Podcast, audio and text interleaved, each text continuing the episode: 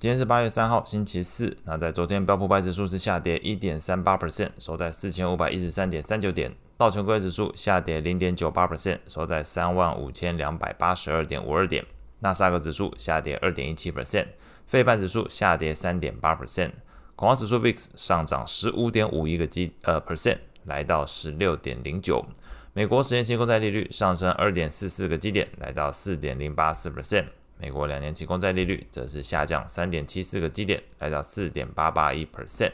美元指数上涨零点三一 percent，收在一零二点六二。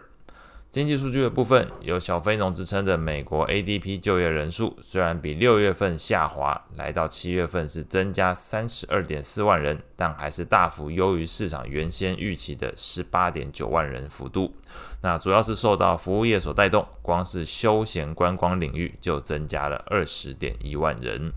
那在美股的部分来说，信评机构会于基于美国财政状况可能持续恶化，以及债务负担持续扩大，在前一天美股盘后是宣布下调美国长期的信用评等，从 Triple A 下调到 Double A Plus。那勾起市场回想起上一次二零一一年八月份。标普也下调过美国信平的一个利空回忆，当天标普百指数是单日重挫六点七 percent，创一九九六年以来最差单日表现。那昨天整个市场情绪转往这个降低风险为主，risk off。那在恐慌指数的部分，VIX 指数飙升超过十五 percent。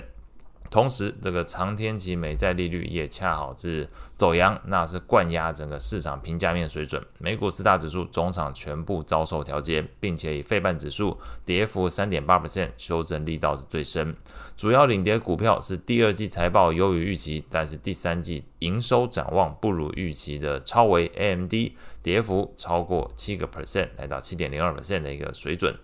那在整个盘面上来说，原先最乐观的这个投投资情绪哦。大方向来说是迅速消退，那包含这个中概股的部分都明显回调，金融中国指数 ETF 下跌四点四 percent，MSCI 中国 ETF 也是下跌二点八七 percent，两个 ETF 跌幅都超过了二点八 percent。另外表现比较好的会是在这个股债六十四十配置的 ETF，跌幅零点六七 percent，还有标普等权重 ETF 跌幅零点九五 percent，都是相对抗跌。不过要说最抗跌的，大概还是这个标标普掩护性买权，那也显示出目前当盘势可能进入到修正的状态，盘整跟修正的阶段，适度的透过这个衍生性金融商品来缓冲下跌风险，会是比较适合的投资策略。昨天这个掩护性买权的 ETF 是下跌零点三六 percent，大家是可以看得到的 ETF 里面跌幅相对比较轻的哦。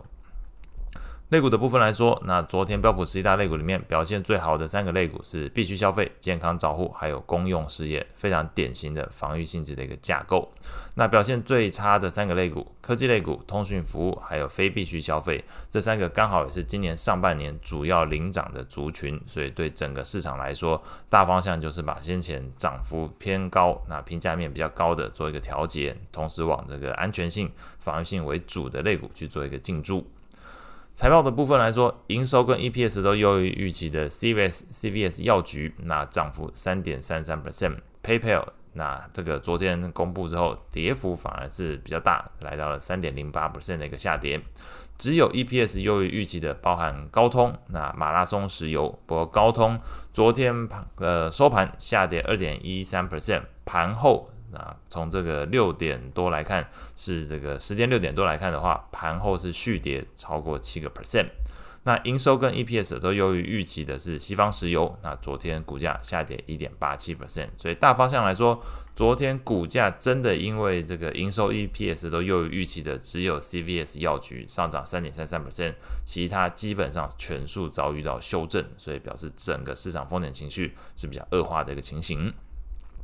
债券上部分，美国公债利率在这个会议公布降评的消息之后，呈现开低后反弹的一个走势，搭配这个强劲的 ADP 就业数据超乎市场预期。美国十年期公债利率盘中是一度走扬九点九一个基点，来到四点一二 percent，创二零二二年十一月以来一个新高，甚至美债这个三十年期利率盘中还上升了十一点一七个基点，来到了四点二 percent，那基本上都对于市场评价面带来压力。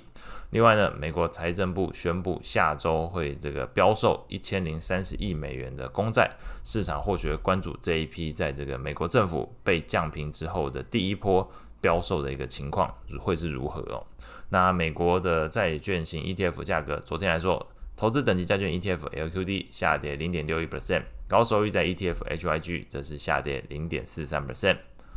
外汇市场部分，那整个市场投资情绪恶化，同时美债利率走扬，那使得美元指数再度成为市场避风港，升值零点三一 percent。主要非美货币则是全数承压，欧元下跌零点七四 percent，英镑下跌零点五九 percent，日元续贬零点三七 percent。不过要说到跌幅哦，跌幅最深的还是前一天这个。央行宣布二度暂停升息的澳币，昨天跌幅一点二二 percent，来到零点六七。那这整个主要货币里面跌幅比较深的货币，就是在澳币的情况。那后续今天礼拜四哦会公布的比较重要的经济数据，包含中国财新服务业的 PMI、英国央行的利率会议，还有美国 ISM 非制造业 PMI。那以上是今天所有内容，我们下次见。